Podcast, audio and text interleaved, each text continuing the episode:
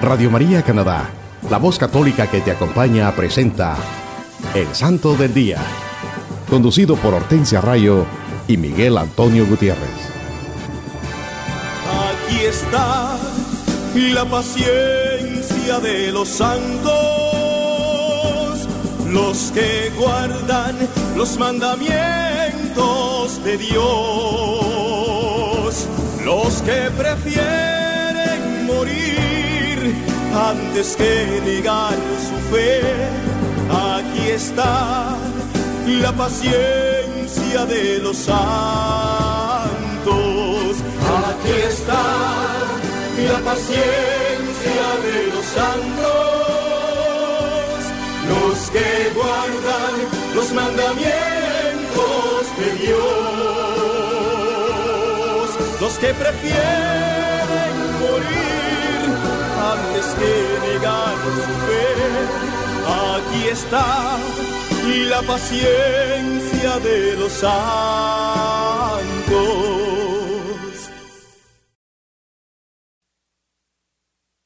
Hola mis hermanos, es una bendición estar de nuevo con ustedes en este tiempo de cuaresma compartiendo la vida de los santos de nuestra Iglesia Católica en su programa El Santo del Día y Siete Minutos con Cristo.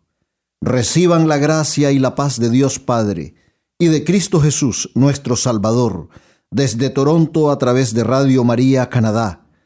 Para los que nos escuchan en cualquier parte del mundo, también pueden ir a la internet o al sitio de Google y escribir radiomaria.ca diagonal SDD. Y esto los llevará directamente al website o sitio en internet de El Santo del Día y Siete Minutos con Cristo, donde podrán tener acceso a todos los episodios anteriores. Sí, hermanos, es una gran bendición hablar de la vida de los santos en este su programa El Santo del Día y Siete Minutos con Cristo. La santidad es el objetivo de la vida cristiana y nuestro verdadero propósito en la vida. Todos nosotros, hermanos, estamos llamados a vivir vidas santas. Cada hombre, cada mujer, sin excepciones alguna, independientemente de la edad, raza, situación económica o en el momento de su vida que esté pasando.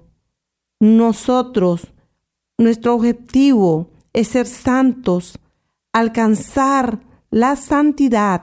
Sí, hermanos, esta santidad no se puede alcanzar por sí solos pero si tomamos la decisión de seguir las enseñanzas de nuestro Señor Jesucristo y nos dejamos guiar y usar por el Espíritu Santo, entonces Dios nos cubrirá con su amor y su poder y podremos alcanzar la santidad.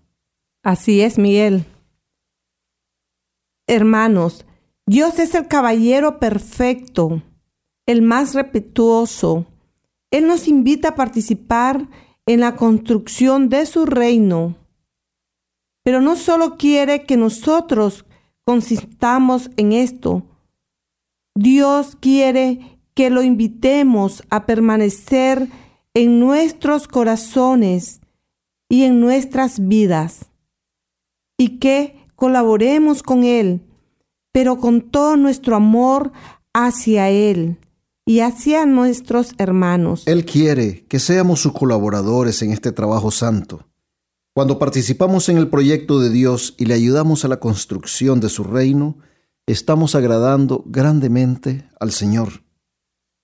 También tendremos nuestra habitual sesión de los siete minutos con Cristo para que nos pongamos en esa actitud de oración, pidiendo al Santo Espíritu de Dios que nos guíe, fortalezca y podamos reflexionar en este mensaje iluminados por la luz de Cristo y su santa palabra.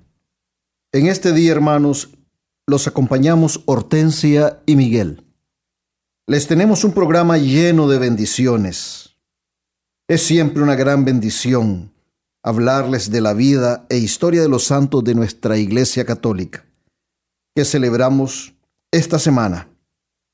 Y los amigos de Jesucristo, los hombres y mujeres que decidieron hacer de la vida y enseñanzas del Maestro que celebramos esta semana son San Hugo, San Francisco de Paula, San Ricardo, San Isidoro de Sevilla, San Vicente Ferrer, San Eutiquio y San Juan Bautista de la Salle.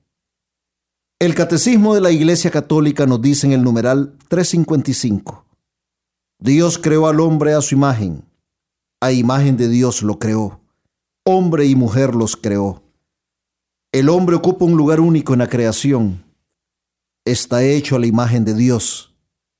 En su propia naturaleza une al mundo espiritual y al mundo material. Es creado hombre y mujer. Dios lo estableció en la amistad con él. Eso nos dice el numeral 355 del Catecismo de la Iglesia Católica. Hermanos, por el hecho que somos creados a la imagen y semejanza de Dios, estamos llamados a participar en la vida de Dios. Estamos llamados a la santidad, a ser sus colaboradores, porque para este propósito, para esta misión hemos sido creados. Todos podemos llevar una vida de santidad en nuestro hogar, en nuestro trabajo, en nuestra comunidad, en todo lugar donde interactuamos con nuestros hermanos. Podemos llevar esa vida de santidad porque en cada hermano que nosotros vemos, en cada hermano que nosotros contemplamos, como decía Santa Teresa de Calcuta, en cada hermano tenemos que ver a Cristo. Por eso, mis queridos hermanos, siempre y cuando hagamos la voluntad de Dios y cumplamos sus mandamientos, Estamos llevando esa vida de santidad a la cual todos somos llamados. Es verdad, los, los bienaventurados, los santos de nuestra Iglesia Católica, se han entregado a la santidad de una forma muy plena, heroica, lo han dado todo. Ellos son personas como nosotros, pero con un gran amor a nuestro Señor Jesucristo. Nosotros también podemos ser santos si seguimos su ejemplo de amor, humildad, de servicio a nuestros hermanos, si hacemos de la oración una disciplina diaria, si vivimos reconciliados con nuestro Señor Dios Padre Todopoderoso, y si seguimos las enseñanzas de nuestro Señor Jesucristo, Fuimos criados para vivir en una eterna amistad con nuestro Creador, Dios Padre. Amén. El primero de abril celebramos a San Hugo. Él nació en Francia en el año 1053. Fue obispo, arzobispo, y gozó de la simpatía del cardenal enviado por la Santa Sede fue a Roma y recibió la consagración episcopal a manos del Papa Gregorio VII. San Bruno y seis compañeros acudieron a San Hugo en su empeño por olvidar las cosas del mundo, y San Hugo los llevó al desierto de Chartreuse, donde fundaron la Orden de los Cartujos. Su larga vida penitente llegó a su fin el primero de abril de 1132, después de una larga enfermedad. Fue canonizado en 1134 por el Papa Inocencio II. San Hugo, un gran ejemplo de santidad y amor a Dios, y él con su vida, él con su amor a Cristo Jesús también ayudó a otros hermanos, como lo hizo con San Bruno y sus amigos, para que pudieran también encontrar el camino de la santidad. Él fue también ese faro de luz bendita para sus hermanos. El 2 de abril celebramos a San Francisco de Paula. Es el patrono de los marineros. Nació en el año 1416 en Paula, una pequeña ciudad de Calabria. Tuvo padres muy pobres, pero llenos de virtudes.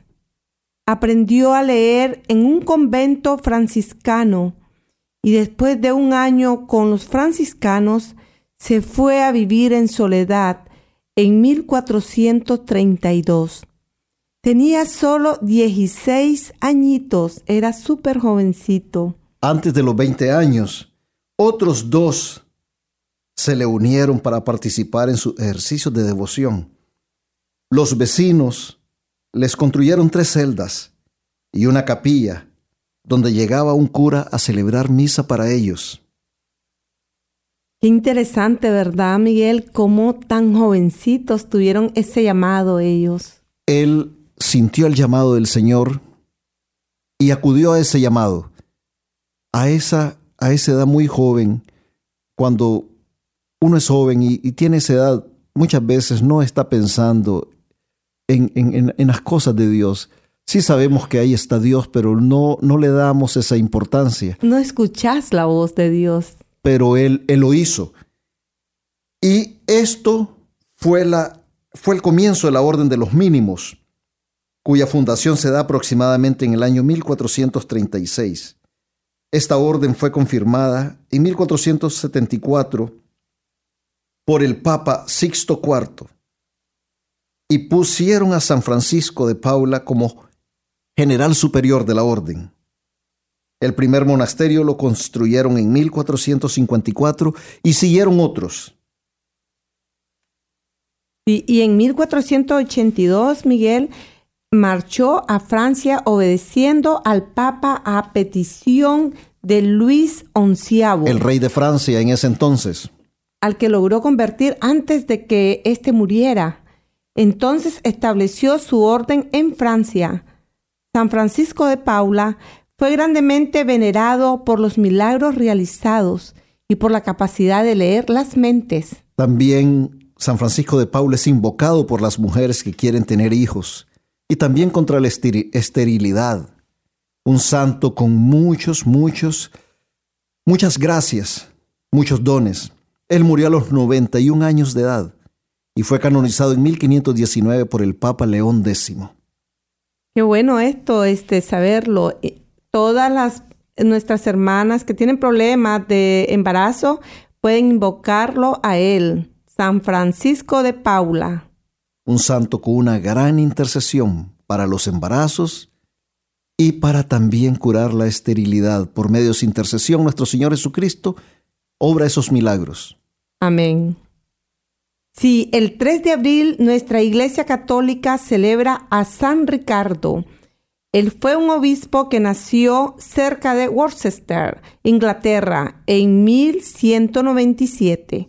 Desde muy niño era muy virtuoso y muy piadoso. No se inclinaba a las diversiones de su edad su mayor placer era prestar servicios a los demás. Fue a estudiar a París y junto con sus dos mejores amigos llevaba una vida muy austera. Regresó a Inglaterra y se graduó de la Universidad de Oxford y después se fue a Italia a estudiar la ley canónica. De Italia él se marchó a Francia con otro santo, San Edmundo, que era en ese entonces el arzobispo de Canterbury. Y también se fue con San Edmundo cuando San Edmundo fue exiliado. Ya estaba otra vez él en Francia cuando se ordenó sacerdote. Él fue muy conocido por mantener la disciplina eclesiástica y su gran caridad a los pobres. Él sufrió mucho durante el reinado de Enrique III y el Papa le encargó predicar una cruzada contra los sarracenos. Es protector de los cocheros y carreteros. Es invocado contra el paludismo. En ese tiempo, esa enfermedad que azotaba Causó muchos estragos. Sí, y lo invocaban a él para hacer sanaciones contra el paludismo. Después de la cruzada, él se enfermó de una fiebre y murió poco después. Fue canonizado en 1262 por el Papa Urbano IV. El 4 de abril celebramos a San Isidoro de Sevilla, obispo y doctor de la Iglesia. Él nació en Cartagena, España. Sus padres fueron personas muy virtuosas. Sus hermanos eran San Leandro y San Fulgencio. También su hermana es una santa. ¡Qué familia más bendecida! Cuatro santos. Cuatro santos. Él, él, él, él desde muy joven se consagró al servicio de la iglesia y se preparó para su sagrado ministerio por la virtud y el estudio.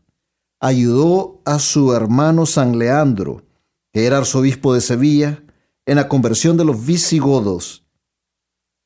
Estos visigodos eran todos arrianos. Ya lo hemos dicho anteriormente, hermanos, que los arrianos eran seguidores de Arrio. Arrio fue un hereje que se dedicó a negar la divinidad de Cristo. Cuando murió San Leandro, San Isidoro se convirtió en el arzobispo de Sevilla y presidió el cuarto concilio de Toledo celebrado en el año 633. Este fue el concilio más famoso de todos los sínodos españoles. San Isidoro fue un gran escritor. Compuso una obra llamada Etimologías. Esta es una de las primeras enciclopedias que se conoce. Hablaba latín, griego y hebreo. Al final de su vida, él fue más generoso que nunca. Antes de morir, recibió la Santa Comunión, perdonó todas las deudas que se le debían e hizo que todo su dinero se distribuyera entre los pobres. Luego regresó a su casa y expiró tranquilamente cuatro días después. Sí, San Isidoro de Sevilla, un gran santo, que nos dejó ese legado, ese ejemplo de, de virtudes, ese ejemplo de generosidad, ese ejemplo de, de, de, esa entrega a Cristo Jesús. Y como lo decíamos, Él fue miembro de una familia de santos, tres santos y una santa.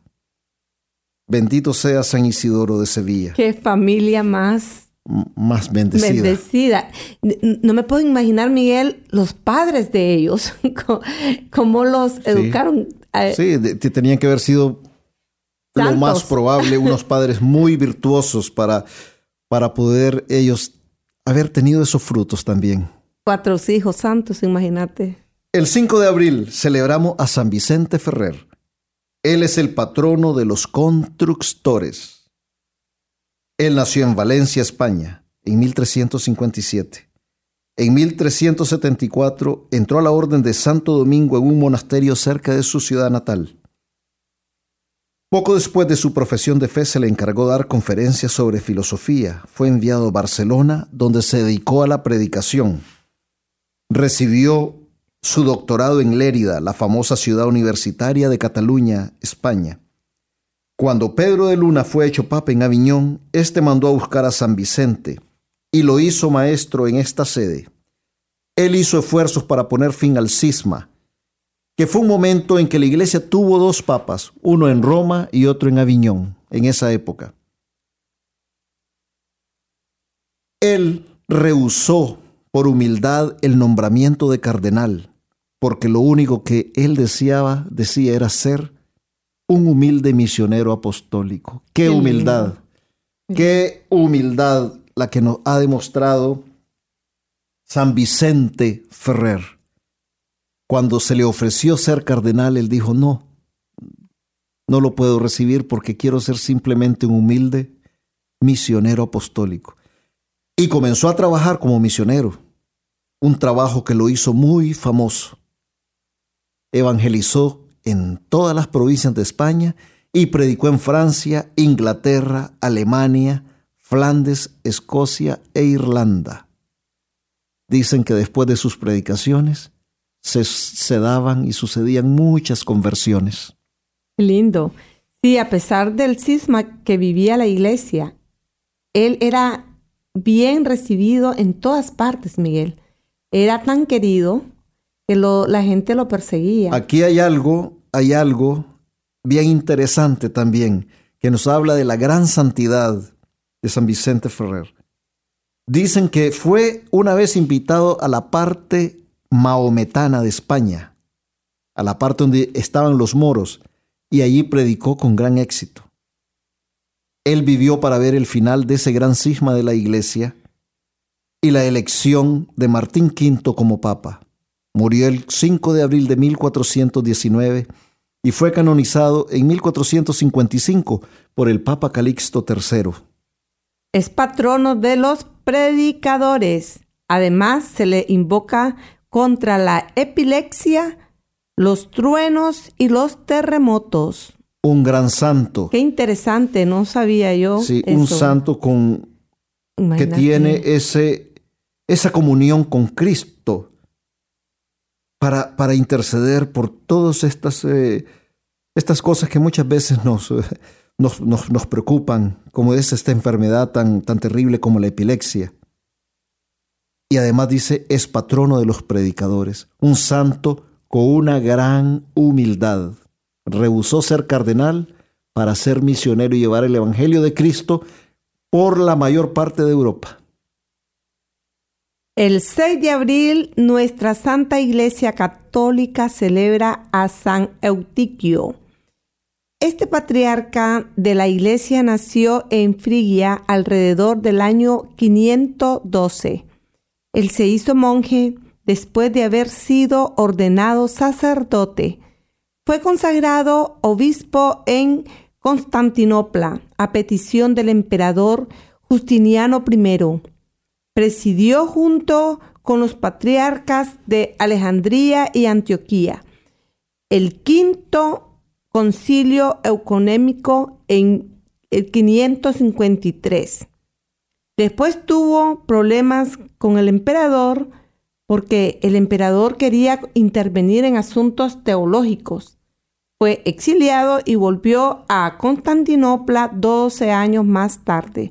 Murió en el año 582. Un gran santo, un gran santo San Eutiquio. Él, él no dudó en defender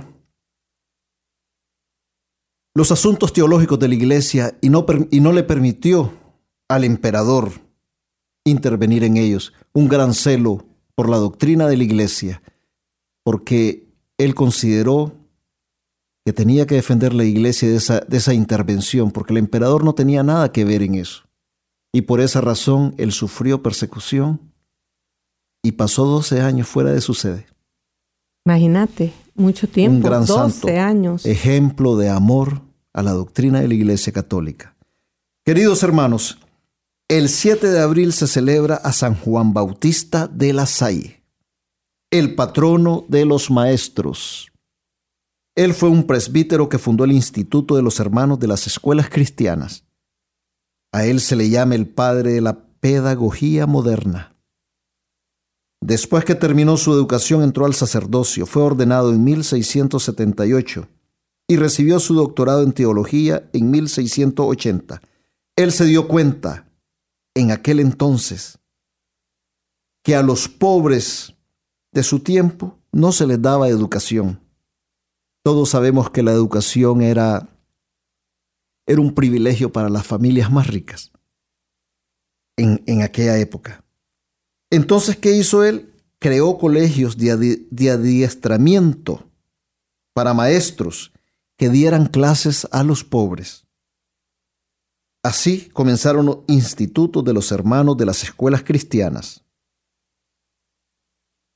Y San Juan Bautista de la Salle exhortaba a sus miembros a sentir un amor paternal por sus estudiantes, estar dispuestos a dedicarle todo su tiempo y energía e interesarse por cómo salvarlos de la maldad y sacarlos de la ignorancia. Qué gran mensaje porque él aconsejó a estos maestros cristianos que no solo actuaran como instructores para que ellos pudieran aprender las letras, sino que también tuvieran ese rol casi paterno, de darles ese amor, de darle ese ejemplo, de darles esa seguridad a todos estos niños pobres. Y él eso fue lo que hizo, dar amor. No solamente la enseñanza, sino dar amor también. Nutrir también la espiritualidad, porque mira que hizo este tratado que, llamado La conducta de la escuela cristianas. Así lo hizo él. Aquí en este, este tratado que él escribió que se llama La conducta de las escuelas cristianas, es donde él expone el sistema pedagógico que él usó y que es un gran clásico en el campo de la educación, incluso hasta el día de hoy. Un gran santo.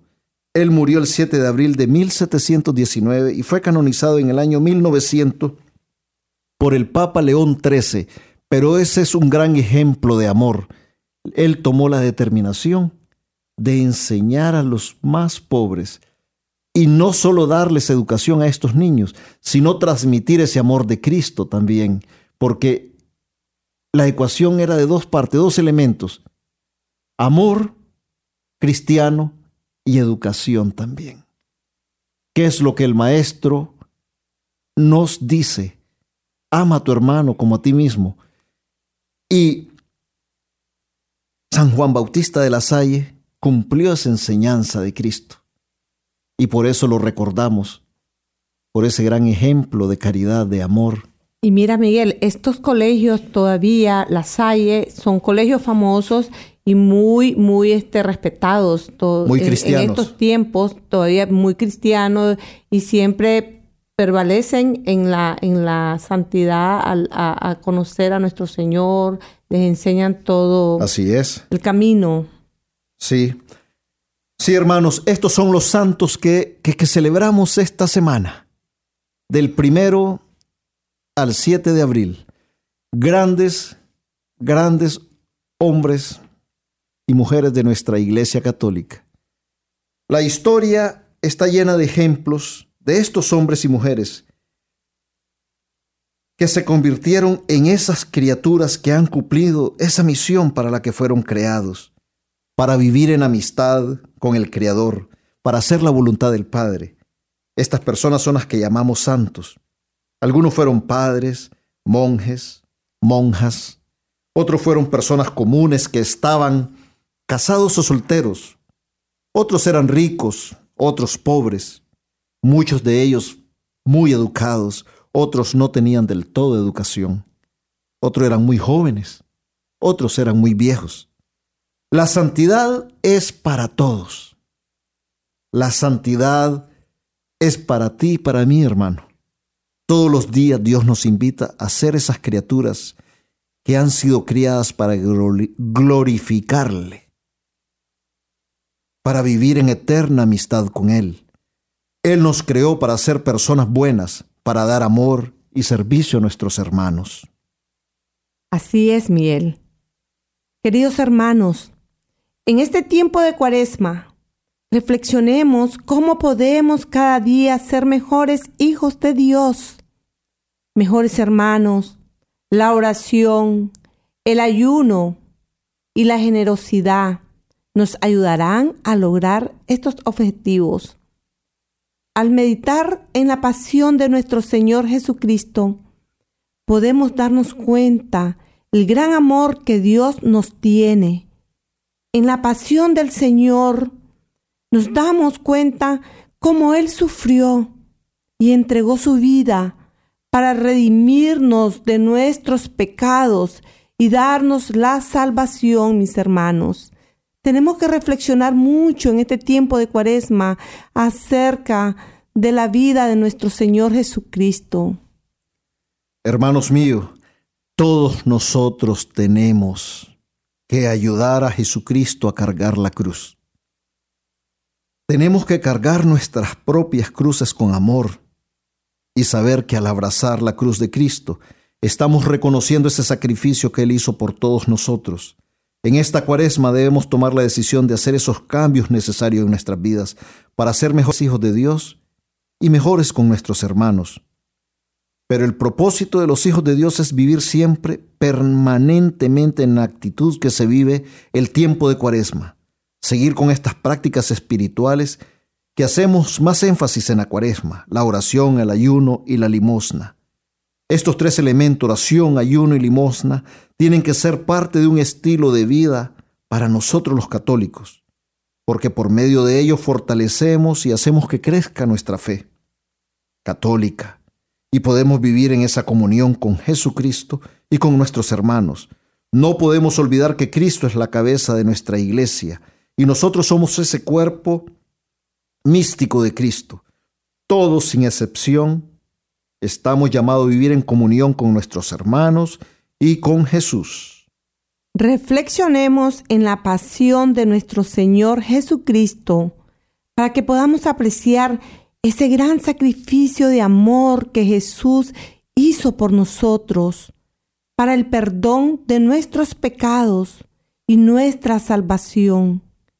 En ningún momento de nuestras vidas podemos olvidar a nuestro Señor Jesucristo crucificado en la cruz por nuestras culpas, por nuestros pecados.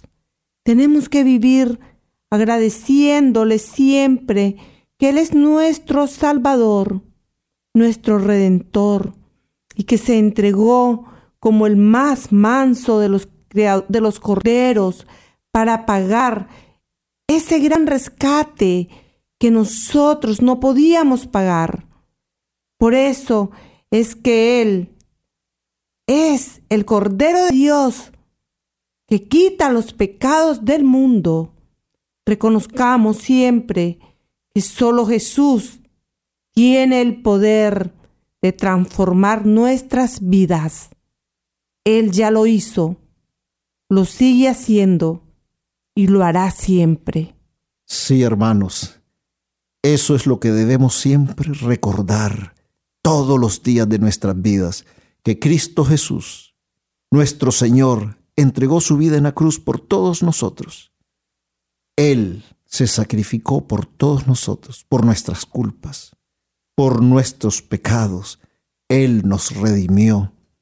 Él nos ha dado la salvación, nos ofrece la vida eterna. En este tiempo de cuaresma, escuchemos, hermano, lo que nos dicen los santos acerca de la pasión de Cristo. San Alfonso dice que todos los santos llegaron a la santidad por medio de la devoción a la pasión de Cristo y que no hubo ningún santo que no la amara profundamente. Desde el crucifijo aprendió el arte de amar a Dios. Nuestro Señor reveló a varias santas mujeres como Santa Brígida, Santa Gertrudis, Santa Matilde y Santa Catalina de Siena, que aquellos que mediten en su pasión son muy amados por Él. Por ahora vamos a escuchar un bello canto y enseguida regresamos con más de su programa El Santo del Día.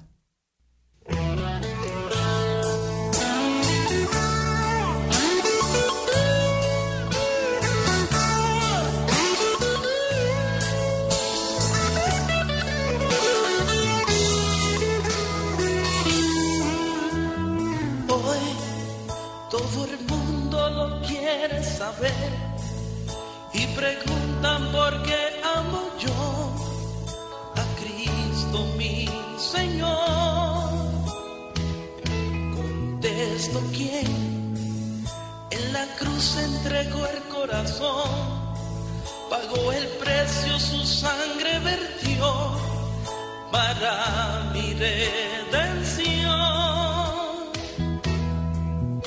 Y al final venció la cruz y vive en mí. Y ahora pregunta la gente por qué. Si tanto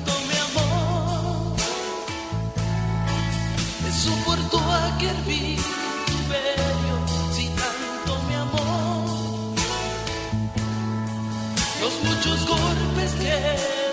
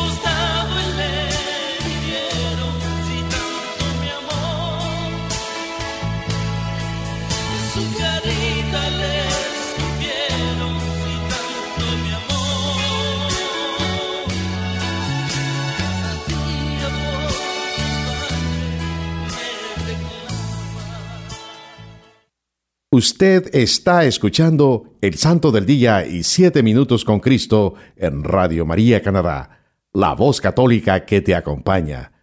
Nuevamente con ustedes, Hortensia Rayo y Miguel Antonio Gutiérrez. Hola mis queridos hermanos, Dios les bendiga hoy y siempre.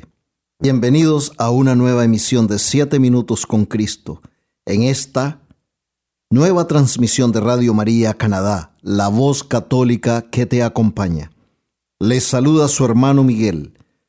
Y nos dice la santa palabra de Dios en el libro del profeta Isaías, capítulo 53, versículos del 5 al 9. Él ha sido herido por nuestras rebeldías, molido por nuestras culpas. Él soportó el castigo que nos trae la paz y con sus cardenales hemos sido curados. Todos nosotros, como ovejas, erramos, cada uno marchó por su camino, y Yahvé descargó sobre él la culpa de todos nosotros. Fue oprimido y él se humilló y no abrió la boca. Como un cordero al degüello era llevado, y como oveja que ante los que la trasquilan está muda, tampoco él abrió la boca tras arresto y juicio fue arrebatado, y de sus contemporáneos, ¿quién se preocupa? Fue arrancado de la tierra de los vivos, por las rebeldías de su pueblo ha sido herido. Y se puso su sepultura entre los malvados, y con los ricos su tumba, por más que no hizo atropello ni hubo engaño en su boca. Palabra de Dios. Te alabamos, Señor. Hermanos, al contemplar a nuestro Señor Jesucristo en la cruz y saber que Él fue crucificado por nuestras culpas, Él siendo un hombre perfecto, un hombre justo, un hombre bueno, que lo único que hizo fue dar amor y por obediencia y humildad cumplió con la voluntad del Padre que lo envió a morir en la cruz para darnos la salvación y redimirnos de nuestros pecados. No deja de impresionarme en lo más hondo de mi ser ese gran misterio de amor por el cual nuestro Señor Jesucristo se sacrificó en la cruz por nosotros, pecadores, porque al morir Jesucristo en la cruz, nuestros pecados fueron perdonados, pero primero Jesús tuvo que pasar por los sufrimientos más crueles morir en la cruz por todos nosotros, todo para darnos la salvación. Queridos hermanos, Desde el comienzo de la creación los hombres comenzamos a desobedecer a Dios. Nos dedicamos a pecar y a ofender al Padre que nos dio la vida, que nos hizo a su imagen y semejanza, que nos liberó de la esclavitud en Egipto. Encima de desobedecerle y no cumplir con su voluntad, comenzamos también a adorar a otros dioses.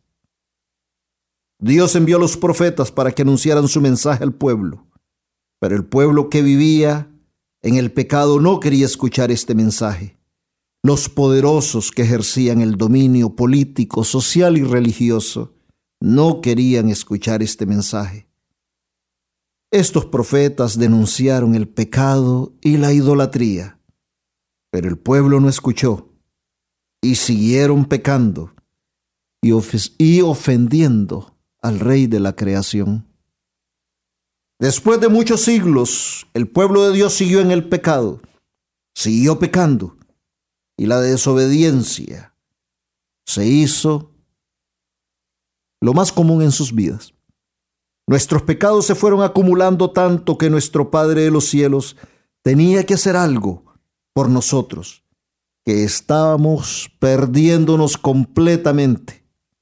Nos lo dice la santa palabra de Dios en el Evangelio de San Juan capítulo 3, versículo 16 porque tanto amó Dios al mundo que dio a su Hijo único, para que todo el que crea en Él no perezca, sino que tenga vida eterna.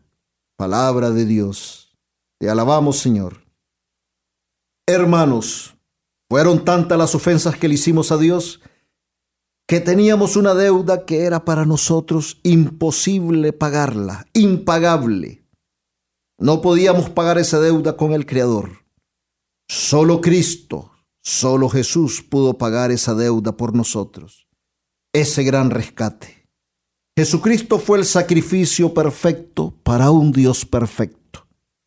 Solo Jesús, que tiene esa naturaleza divina, podía pagar la deuda de nuestros pecados contra Dios. Es por eso que Él se encarna de la Santísima Virgen María y se hace hombre. Jesucristo tiene esas dos naturalezas, la divina y la humana. Él es Dios y hombre verdadero. Siendo solo hombre, Él nunca hubiera pagado por nuestros pecados. Pero como es el Dios, sí pudo hacerlo. Porque solo Él podía pagar por todas las ofensas que le habíamos hecho al Creador, a Dios Padre. Y nuestro Padre de la Gloria lo envió al mundo a darnos la salvación, porque Él nos ama, Él nos hizo a su imagen y semejanza por eso envió a su Hijo para que nos rescatara de las garras del pecado. En la cruz Él vence a la muerte y el pecado. Él venció al enemigo, porque Él nunca pecó. Por eso la cruz es signo de salvación, y ahí se nos da la muestra de amor más grande que Dios nos pudo haber dado, su Hijo crucificado, para darnos la salvación. Nos lo dice la santa palabra en el libro del profeta Isaías. Él ha sido herido por nuestras rebeldías, por nuestras culpas. Él murió, dio su vida por nosotros. También en la segunda carta a los Corintios, capítulo 5, versículo 21, nos lo dice, a quien no conoció pecado, le hizo pecado por nosotros, para que viniésemos a hacer justicia de Dios en él. Palabra de Dios. Nuestro Señor Jesucristo, desde que estaba orando en el huerto del Hexemaní, Él comenzó a sufrir inmensamente. Él sudó sangre, lo que significa que estaba bajo un gran estrés máximo. Esto ocasiona que el cuerpo secrete unos químicos que rompen los vasos capilares en las glándulas sudoríficas. A este fenómeno fisiológico se le llama hematidrosis es una condición que solo la sufren algunas personas que saben que van a morir de manera dolorosa, que están condenadas a muerte o en graves situaciones de guerra. Y por eso él sudó sangre, porque él estaba sufriendo grandemente. Después de ser apresado, nos dice el Santo Evangelio según San Mateo capítulo 26, versículo 67 Entonces se pusieron a escupirle en la cara y a abofetearle, y otros a golpearle. Palabra de Dios. Todo lo que él sufrió. Y esto solo fue el comienzo de los sufrimientos de Cristo antes de llegar a la cruz. Después de ser apresado y sometido a un falso juicio, él es calumniado, encarcelado, humillado y flagelado. Es llevado ante Pilatos, que lo manda a ser flagelado. Las flagelaciones romanas eran brutales. Usaban un látigo con tiras de cuero con bolas de metales entretejidos, y también le ponían huesos afilados. Cada latigazo cortaba la carne severamente. Todo esto ocasionaba una gran pérdida de sangre, que causa que el corazón quiera bombear sangre que no existe. Baja la presión sanguínea, que provoca desmayos o colapsos. Todo esto también produce una gran sed por la pérdida de fluidos, de líquidos. Jesús sufrió todo esto antes de ser obligado a cargar la cruz. Ya nos podemos imaginar el sufrimiento al que fue sometido nuestro Señor Jesucristo. Después comienza el camino al Calvario, cargando una pesada cruz en las condiciones en que hemos descrito antes, con el bullicio de la gente, otra vez los escupitajos, las burlas, ver a su Santísima Madre en la multitud, qué dolor, y sus otros amigos también, qué dolor y humillación más grandes. Él siendo un hombre bueno, sin mancha, justo, que lo único que hizo fue dar amor a todo el que encontró en su camino. Y después es crucificado, una muerte destinada solamente para los criminales y malhechores. Lo quisieron humillar al clavarlo a una cruz, como al último de los criminales. Era tanto el dolor que le ocasionaron los clavos, encima del dolor ocasionado por las flagelaciones, y no olvidemos la corona de espinas y ahora cuando se padece de un dolor tan grande que no se puede describir, se le llama dolor excruciante, que se refiere a ese dolor que Cristo sufrió en la cruz. Ahí dice mucha gente, tengo un, un, dolor excruciante, que es el máximo de los dolores, el dolor que nuestro Maestro por nuestros pecados sufrió en esa cruz. Los, pero por ahí no para todo. Todavía nuestro Señor Jesucristo es tentado en el momento de la crucifixión tres veces. Nos dice la santa palabra en San Lucas capítulo 35. Los magistrados le hacían muecas diciendo, a otro salvó, que se salve a sí mismo, si es el Cristo de Dios el elegido. Primera tentación. Segunda tentación que le hacen los soldados cuando le decían, si tú eres el rey de los judíos, sálvate. Y por tercera vez es, tentado cuando uno de los malhechores colgados le insultaba, ¿no eres tú el Cristo? Pues sálvate a ti mismo y a nosotros. En el capítulo 53, versículo 7, que ya lo hemos leído anteriormente, nos dice el profeta Isaías, fue oprimido y él se humilló, y no abrió la boca como un cordero al degüello era llevado, y como oveja que ante los que la trasquilan está muda, tampoco él abrió la boca. Palabra de Dios. Hermanos, en esta cuaresma, aprendamos del ejemplo que nos da Jesús, a pesar de que fue insultado, humillado, golpeado. Todavía en los últimos instantes de su vida, que volvió a ser tentado, Él no cedió a esas tentaciones él no abrió su boca para responder a todas las ofensas que le hicieron. Dice la palabra que era como oveja que antes que la trasquilan está muda. Qué gran muestra de amor nos dio nuestro Señor Jesucristo en la cruz. Qué ejemplo más grande. Aprendamos de Él. Jesús es el modelo perfecto a seguir en nuestras vidas. Él se sacrificó por nosotros. Él es el Cordero de Dios que quita los pecados del mundo.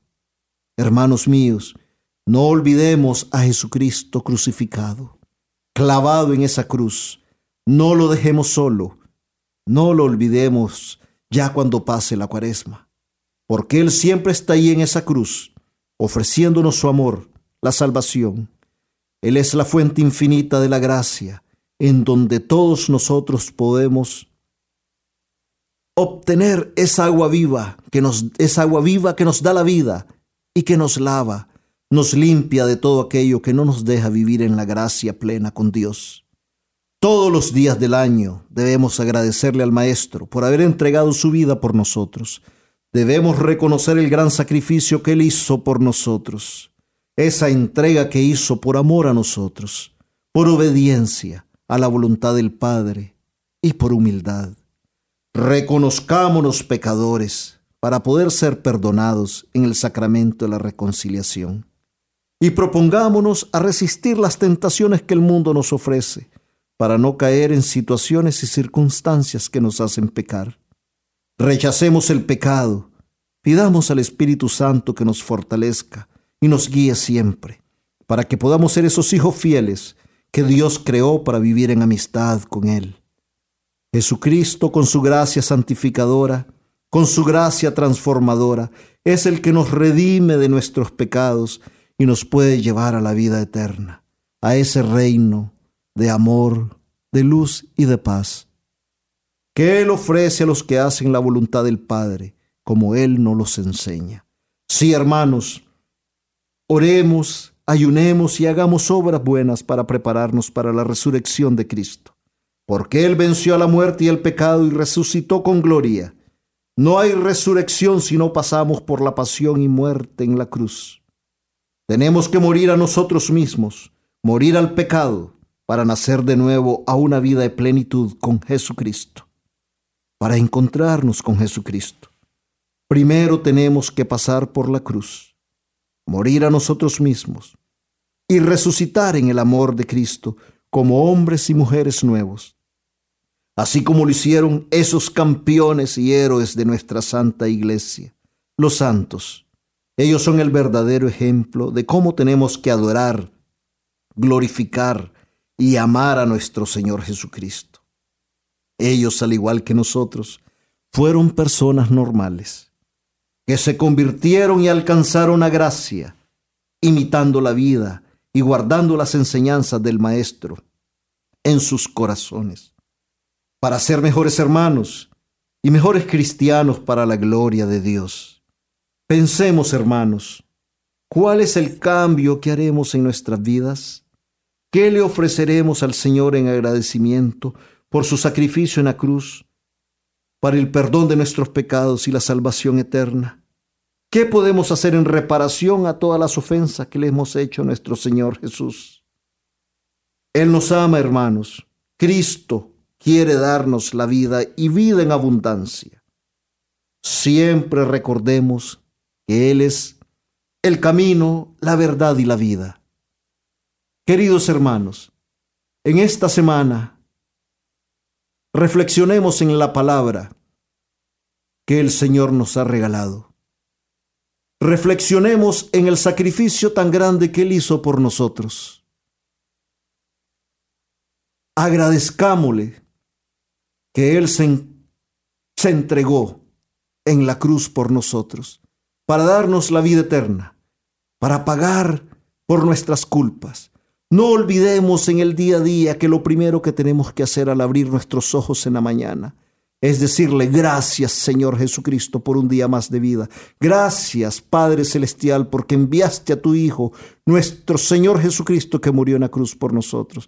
Gracias amado Jesús porque te entregaste como un cordero manso al sacrificio. Por nosotros pecadores que no merecíamos ni una gota de tu bendita sangre que fuera derramada por nosotros. Reflexionemos, hermanos, para que cada día podamos acercarnos más a Cristo y vivir en su gracia. Y nunca, nunca olvidemos que amar a nuestros hermanos, tal y como son y sin condiciones, es ser amigos de Jesucristo.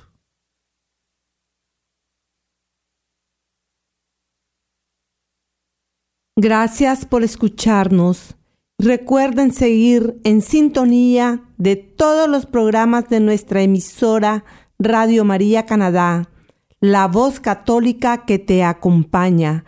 Hasta la próxima. Que Dios les bendiga siempre.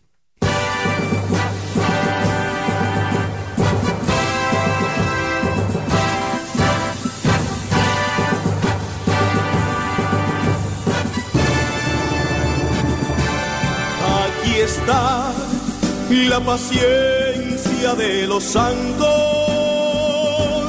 los que guardan los mandamientos de Dios, los que prefieren morir antes que negar su fe. Aquí está la paciencia de los santos. Usted escuchó El Santo del Día y Siete Minutos con Cristo, conducido por Hortensia Rayo y Miguel Antonio Gutiérrez, en Radio María Canadá, la voz católica que te acompaña. Los que prefieren morir antes que negar su fe, aquí está la paciencia de los santos.